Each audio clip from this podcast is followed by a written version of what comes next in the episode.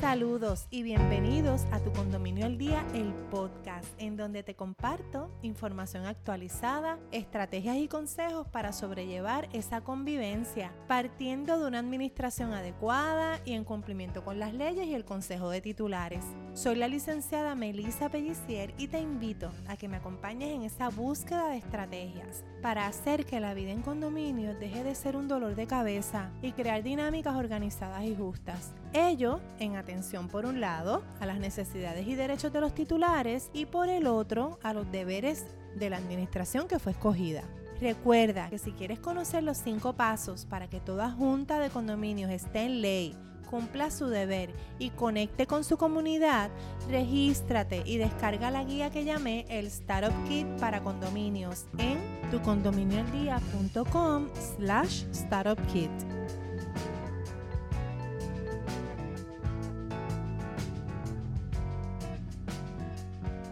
Saludos mi gente, aquí estamos nuevamente a conversar sobre condominios para en efecto poner tu condominio al día. Hoy vamos a tocar un tema así como un poco más sensible y más, más de desahogo que otra cosa. También es muy ilustrativo de lo que yo veo día a día entre mis clientes y personas que me consultan. Y es que realmente la vida en condominios es difícil.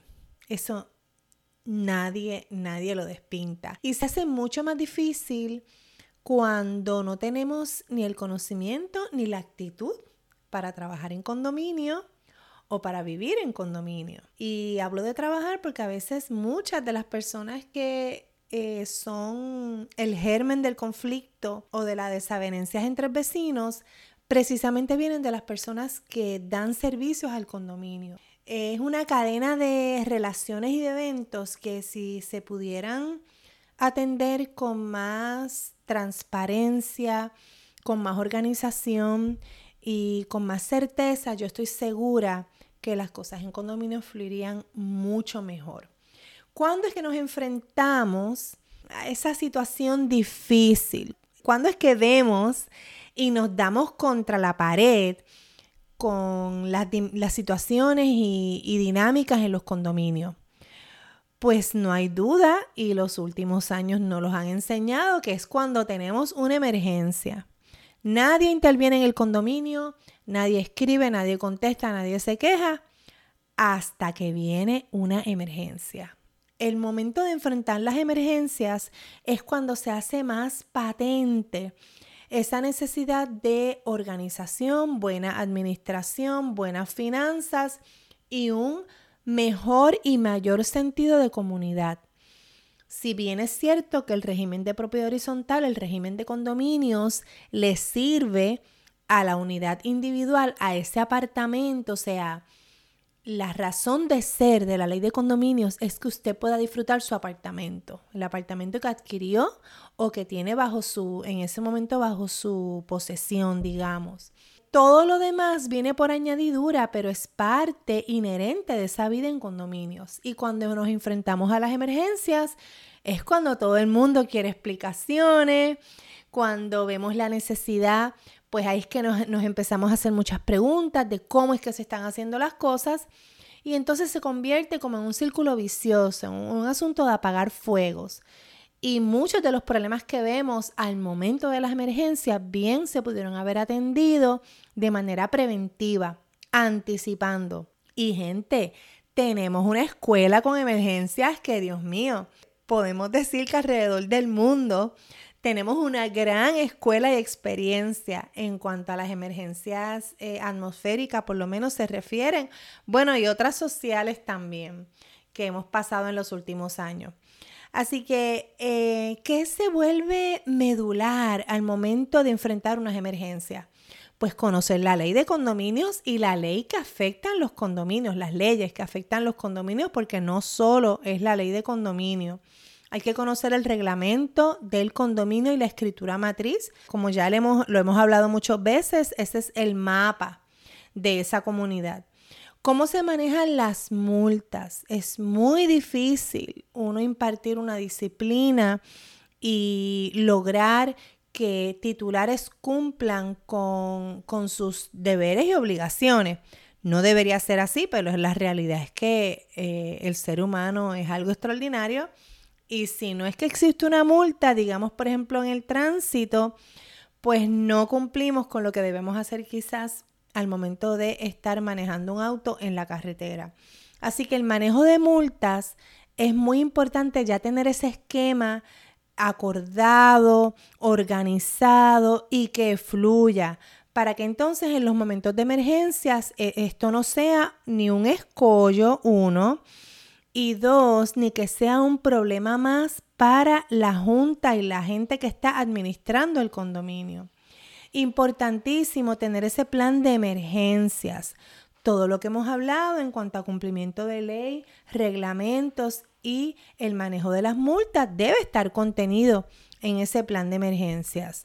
De igual manera, las comunicaciones antes, durante y después de esa emergencia es fundamental y ya podemos tener hasta unos templates, unos asuntos que ya conocemos de antemano que son medulares en tu comunidad, una comunidad que ya sabemos que se inunda, una comunidad que tiene problemas de suplido de agua cuando se le va la luz. Eh, ya hay muchas cosas que podemos anticipar y ya podemos tener esas comunicaciones incluso hasta previamente redactadas y poderlas compartir. Eh, que también tenemos que nos, nos confronta con por qué es tan difícil vivir en condominio. Pues miren, la falta de procesos claros y protocolos que están muy relacionados y esto nace a la vida cuando nos enfrentamos a las emergencias. Estamos en el invento, en el resuelve. Y eso se ha, vuelto ya un tanto bastante puertorriqueño, lamentablemente. Y aunque quizás nos pudiera funcionar en unos escenarios, en condominios yo les aseguro que no. ¿Qué nos encontramos en el día a día y no debe ocurrir? Pues que nos encontramos con unas administraciones que manejan la misma situación de distinta manera según el titular. Eso no debe ocurrir. Tiene que haber una uniformidad y un protocolo y procesos claros para que los titulares sepan a, qué, a, qué, a lo que se atienen. La toma de decisiones y acciones sin contar con el aval del consejo, cuando así es requerido por ley o por el reglamento o la escritura. Eso es muy importante y nos encontramos a veces con juntas que si bien el consejo de titulares no participa mucho ni opina, usted tiene que descargar su responsabilidad. Y aunque ningún vecino le conteste ningún correo, Usted tiene que seguir los procesos y sobre todo los procesos que requiere la ley, los reglamentos relacionados, la escritura matriz y el reglamento del condominio. También nos encontramos entonces cuando vemos esta falta de procesos claros y protocolos, la gente se desanima y hay una, hay una carencia de, de cooperación extraordinaria.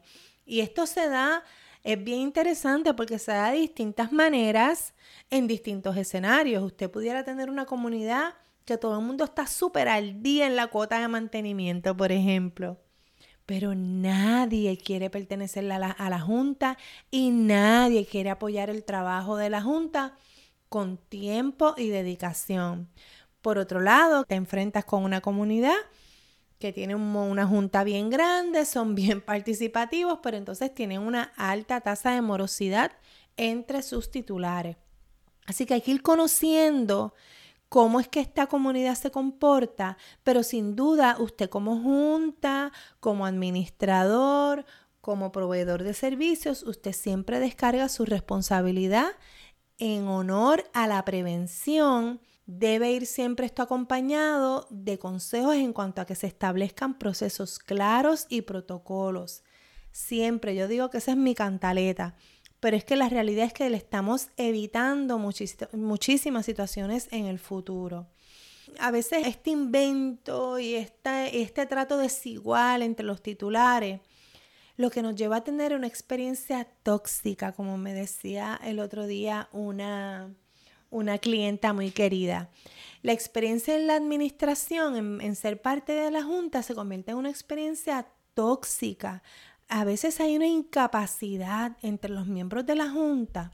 Por eso es que yo siempre hablo de que tiene que haber una actitud de vivir en condominio, tiene, tiene que haber una actitud de trabajar en equipo, tiene que haber una actitud de tu escuchar y aceptar sugerencias, consejos, aceptar recomendaciones de cómo hacer las cosas distintas a como tú quizás piensas se tienen que hacer. Porque la experiencia administrando un condominio no debe ser una experiencia tóxica. Puede ser difícil, puede ser cuesta arriba, puede ser retante, pero no debe ser una experiencia tóxica, porque si es así, algo no está funcionando y a la antes o después el asunto muy bien puede explotar en problemas mayores. Vemos de estas experiencias tóxicas, la queja más común es que hay, una incapacidad a veces de ver los asuntos sin personalismo. Se dan recomendaciones, consejos y, y, la persona a quien se los da los toma de una manera personal, se ofende, cuando la realidad es que todos queremos dar ideas y sugerir cómo hacer las cosas y si bien todas las sugerencias no se pueden implementar, por supuesto, usted como miembro de junta tiene que tener la capacidad de escuchar y de recoger todas esas recomendaciones, porque muy bien entre esas recomendaciones pudiera haber, pudiera haber una o más de una que le va a hacer la vida más fácil a ustedes como junta o a los titulares. También vemos una resistencia al cambio, a la modernidad, a la implementación de procesos uniformes, al, al asunto preventivo, como decía antes poner todo por escrito, accesible, pasarlo por los ojos del consejo, ¿por qué no? Vemos con mucha frecuencia eh, juntas o administraciones junto a su equipo de trabajo que se, se amarran a esa expresión de la ley de que lo que se consulta con el consejo es uno, dos, tres y más nada. Entonces, eh, todo el resto de las decisiones las toman por su cuenta y si bien la ley provee para eso, si usted conoce que hay un asunto sensitivo en la comunidad, si usted reconoce que su comunidad eh, le interesa mucho estar informada, interesan participar, pues ¿por qué no? ¿Por qué no llevar muchas de estas decisiones al consejo? Quizás no necesariamente para una votación, pero sí mantenerlos informados. Y si es un asunto que sí requiere una votación, pues llevarlo de una manera clara, precisa, sencilla, para entonces fomentar esa, esa participación y que las discusiones no se hagan eternas ni se tornen eh, unos dimes y diretes que lo vemos con tanta frecuencia que al final no nos lleva a ningún camino porque no se toma la decisión que tanto se estaba buscando ni de un lado ni de otro. Esto también lleva, estas experiencias tóxicas nos lleva o también nacen de una carga inadecuada de responsabilidades. En muchas ocasiones, demasiadas, diría yo, el trabajo recae sobre unos pocos o sobre solo una persona. Gracias a Dios yo me he dado conjuntas de directores donde hay más de dos, tres personas que están a cargo y su participación es muy equitativa y es extraordinaria porque realmente se avanza mucho en el trabajo y las decisiones se siente que se toman en conjunto como debe ser. Entonces, cuando el trabajo recae sobre unos pocos o sobre una sola persona, es como un círculo vicioso también.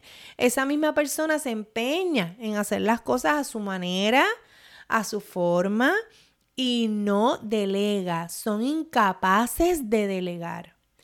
Y como les dije, eso es un círculo vicioso que es bien difícil de romper porque la gente se acostumbra a eso se acostumbra a no participar, a no estar, a que las cosas caminan de más o menos de buena manera. Pero entonces cuando nos enfrentamos a las emergencias, a una situación difícil, a un asunto legal, a una demanda, a un incumplimiento, un asunto con un seguro, entonces es que salen a relucir todos estos problemas administrativos de fondo. Esto es un problema de fondo no debería ocurrir y si está ocurriendo se deberían tomar medidas para corregirlo. ¿Por qué hay que tomar medidas? porque esto no invita a la participación, no invita a que los otros titulares en su momento se animen a pertenecer de la Junta, se animen a colaborar en algún comité, se animen a apoyar el trabajo de esa Junta. Usted bien sabe como titular que usted firmó una escritura de compraventa y ahí hay unos compromisos, hay unos derechos, pero también hay unos compromisos. Y parte de esos compromisos es uno colaborar en la administración. Si bien muchos colaboran solo pagando su cuota a tiempo, lo cual es muy apreciado, hay muchas maneras de, cooperar y se necesita, en muchas comunidades se necesita. Y los facilitan el trabajo de los pocos que a veces están al mando o, o en la dirección de ese condominio. Y además nuevamente se encuentran ideas y se encuentran nuevas formas de hacer las cosas para hacer la vida de todos mucho más llevadera. Y sí, hay buenos ejemplos. Hay buenos ejemplos. Hay condominios que desde su inicio, desde su nacimiento, contienen unas disposiciones en su escritura matriz y en el reglamento que permiten o facilitan estos esquemas preventivos, de protocolos y unos procesos de decisión claros y que requieren participación, pero de una manera organizada y ya están contenidos en esa escritura matriz o reglamento. Otros lo atienden en el camino, lo cual es igual de loable, pero lo atienden. Entonces tenemos el tercer grupo que continúa arrastrando quizás los problemas de fondo desde su escritura matriz y reglamento no actualizados a las nuevas leyes y condiciones y entonces siguen en el constante invento que hablábamos hace unos minutos, en la creación, en la creatividad. Y esto lo que se presta es para eh, acciones subjetivas en contra de otros titulares, atención distinta dependiendo a qué titular nos estamos refiriendo, nos lleva a problemas financieros porque no estamos eh, al tanto de lo que están pasando con las finanzas del condominio y no olvidemos que estamos recogiendo dineros de muchas personas para unos objetivos específicos. Y si no se tienen los trámites y los protocolos correctos en orden y no se rinde cuentas al Consejo de Titulares, pues vaya usted a saber cómo están manejando esos asuntos y en noticias recientes ya hemos visto las nefastas consecuencias de algunas de, estos malos manejos eh, y malos, eh, malos tratos del dinero de una comunidad. Vivir en condominio es seguir buscando alternativas con mente abierta, sin perder de vista el cumplimiento de las leyes y los reglamentos, por supuesto. Aportar sí es posible y es responsabilidad de todos y de todas quienes vivimos en el condominio o al condominio que le servimos, por supuesto. Y claro, siempre recordar lo que nos enamoró del lugar, la ubicación, la vista, los vecinos, las facilidades, el pueblo. Por alguna razón usted se mudó a ese sitio. Aunque bien pudiera sentirte un poco decepcionada, decepcionado, después de estar un tiempo viviendo en condominios y ver las dinámicas, es de cada uno de nosotros aportar o incluso provocar esos cambios que queremos ver en nuestra comunidad. La participación es inevitable e incluso es una de las obligaciones de vivir en condominios cuando usted firmó su escritura de compraventa o su contrato de alquiler, lo que, las razones por las cuales usted está viviendo allí. No te resistas, aprovecha y haz tu mejor trabajo desde donde sea. Esto va desde ser un buen vecino hasta ser un miembro esencial de la junta de directores. Toda propuesta es posible siempre y cuando haya compromiso, voluntad y disposición a trabajar en equipo. Ahora me encantaría saber qué les pareció el tema de este episodio. ¿Qué temas te aquejan y te interesa que abundemos como parte del contenido de este podcast o de redes sociales? Compártelo en las valoraciones de este podcast. Déjame tus cinco estrellitas, compártelo y etiquétame o escríbeme a través de nuestras redes sociales. También te recuerdo que la información contenida en esta publicación será de índole general o se presenta de forma resumida. Este contenido no sustituye el consejo legal o notarial que te pueda brindar algún colega. Tampoco la conversación que surja de este medio o en las redes sociales constituye una relación de abogada-cliente. Para más información o consejo legal, puedes comunicarte conmigo de forma privada o contactar a tu representante legal, notaria o notario de tu preferencia.